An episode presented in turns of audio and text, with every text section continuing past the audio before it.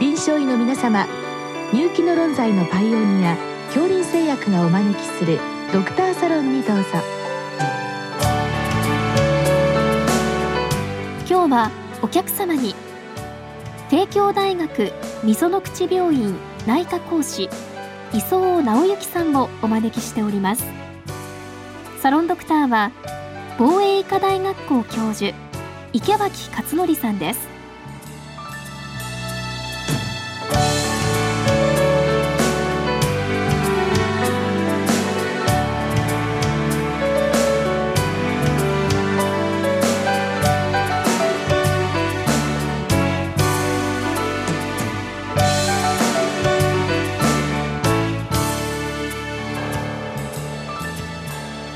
磯尾先生こんばんは。こんばんは。どうぞよろしくお願いいたします、はい、今日はあの抗コレステロール血症で一番使われるスタチン。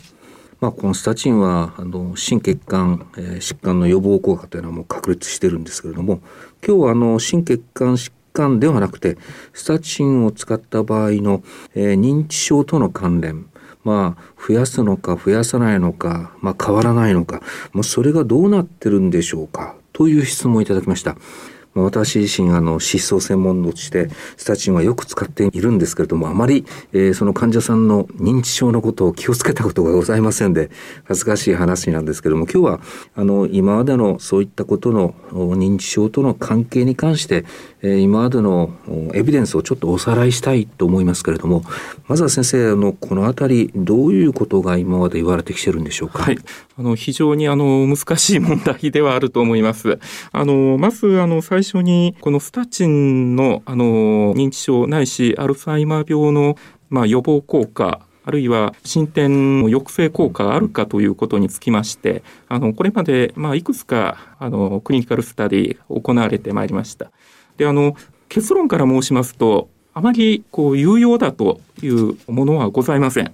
でもう少しちょっと詳しく、うん、あの申し上げますともともとあの、まあ、こういった脂質とあの認知症というのが注目されるようになった、まあ、いくつかの経緯といいますのが、うん、まずあの中年期の高コレステロール血症というのがあの認知症のリスクになるという、うん、まあ、そういった疫学的な、まあ、知見がございまして、まあ、それからではあのスタチンによる介入というのは果たして、まあ、認知症あるいはアルツハイマー病を進展を遅らせるあるいは予防できるような効果があるんだろうかというまずそういったインタレストから出てきたものかと思われます。うん、まあ、そしてあの近年の、まあ、いくつかちょっと文献をあの調べてまいりますとまずあの、まあ、スタチンを用いて認知症の発症主要エンドポイントとした厳密な RC というのは実はあまりございません。ただし心血管イベントを主要エンドポイントとする傍らで探索的エンドポイントとして認知症を見たという RCT が複数ございます。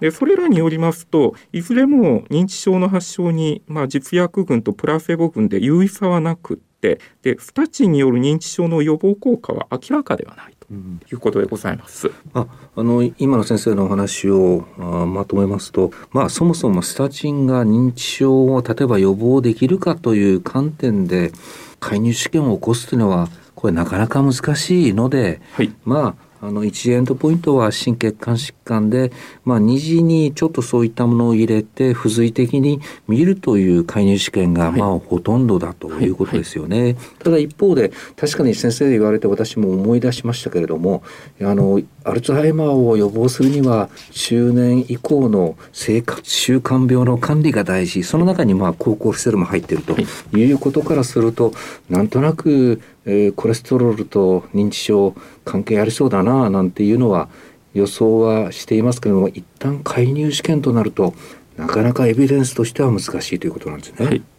先生、まあ、今日のご質問からちょっとずれるんですけどもそういったあの認知症との関連というのは例えばあの観察研究ですかね、はい、一方で介入試験ではあまり目立った結果は出ないけれども観察研究ではどちらかというとスタチン使ってると、えー、リスクが低いというデータが散見されるように聞いておりますけれども、はいはい、どうなんでしょうか？あの確かにそういった報告がかなりございまして、まあ、ただ、これもですね、まあ、実を言うと、かなりこう、あの、なんて言うんでしょうか、バイアスがかかってるんじゃないかという統計学者からの指摘が、まあ、ちょっとございますので、やはりこれはきちんとした RCT として見ないと、うん、おそらくこれは何かを言うのは難しいんではないかと。うんそういうことで観察研究でまあ比較的いいけれども本当にそうかということで、まあ、きちんとしたバイアスの少ない介入試験でやってみるとまあ、残念ながら今のところそんなに優位にスタチン治療が改善するというデータはない。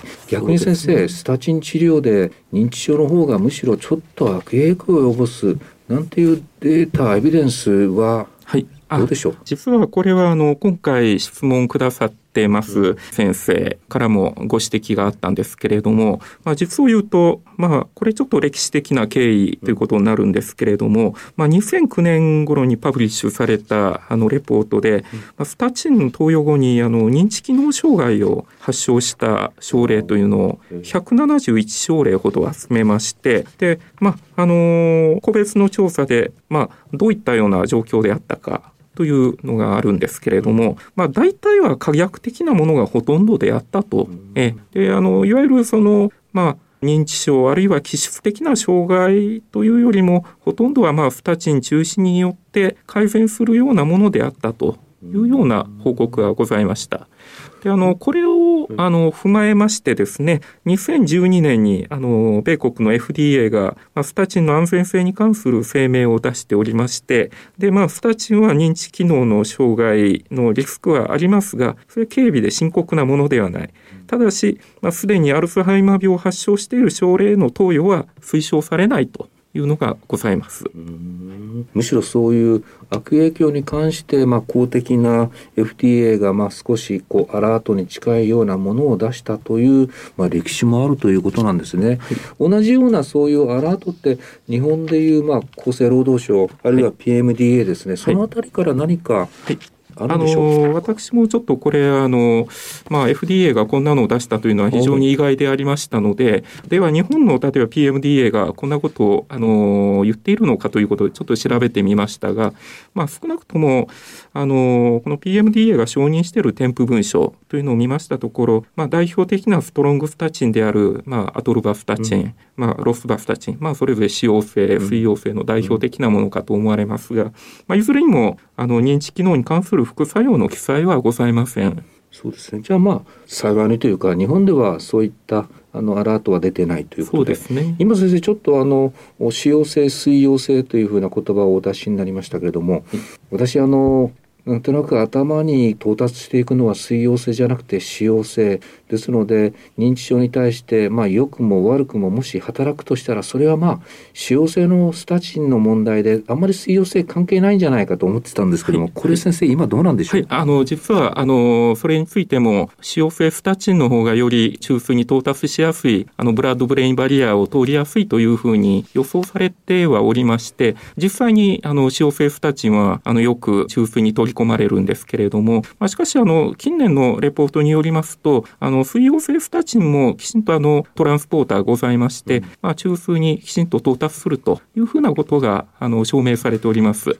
まあ、従いまして、まあ、例えばその中枢への直接的なその作用というのがスタチンではあの期待できるということは言えると思います。わかりました。そして今までの先生のお話を伺うと、まあ、あの今日のご質問の後半の部分でスタチンが認知症に関して、まあ、悪く影響するとするんであれば、まあ、スタチンはなかなか使えないその時には自身部をすべきかということなんですが、まあ、基本的に悪影響を及ぼすという結論も出ていないし、まあ、いい影響を及ぼすという結論も出ていない。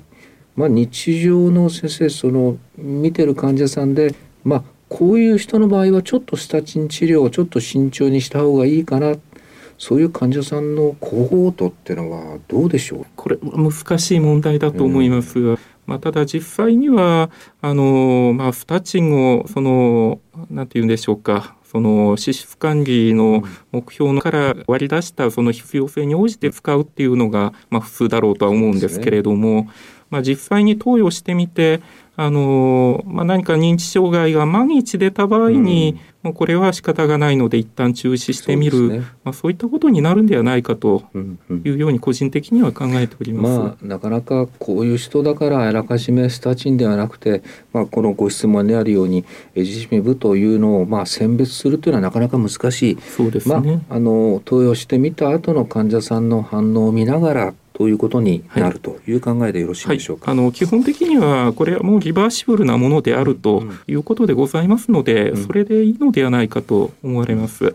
であのもう一つですねあのこういった副作用があるとすればあのその記事は不明なんですけども少なくとも血清指数がこう非常に低下することによるものではないだろうと。うん、と申しますのはあのラプラス2という RCT で、うん、そのスタチン投与に対して PCSK9 阻害薬を上乗せすることによって、この脂質低下作用を見ているんですけれども、この強い脂質低下にもかかわらずその認知機能の副作用は増えてはいなかったということはございましたので、ということはまああの例えばその他の脂質治療薬に変更してもあまり問題ないんだろうというように、あの判断するゆえんでございます。最後に先生簡単にあの先生の見解を知りたいのはもう何十年も前から先生アポタンパク E のイソタンパクがアルツハイマーと関連するというのは一応まあ、えー、エビデンスとしてあるようなんですけれども、はい、まあ、スタチン治療に関してアポ E このイソタンパク何か分かっていることってございますか？そうですね。あのスタチンと直接関連するようなものではないだろうと思うんですね。うん、であの、まあ、そのあくまでもそのアポ E というのは中枢内でのコレステロールのトランスポートに関わっているものでございまして、で、あの、まあ、これのそのアイソフォームの違いによる機能のあの差というのがおそらく、あの出ているんだろうと考えておりますが、まあ、少なくともあの、えーと、イソタンパクとアルツハイマーのリスクは分かっているけれども、まあ、今日のような治療のセッティング場面においての何か知見は今のところないそうですね。今のところはございません、はい、とあのいうように考えております。ありがとうございました。ありがとうございました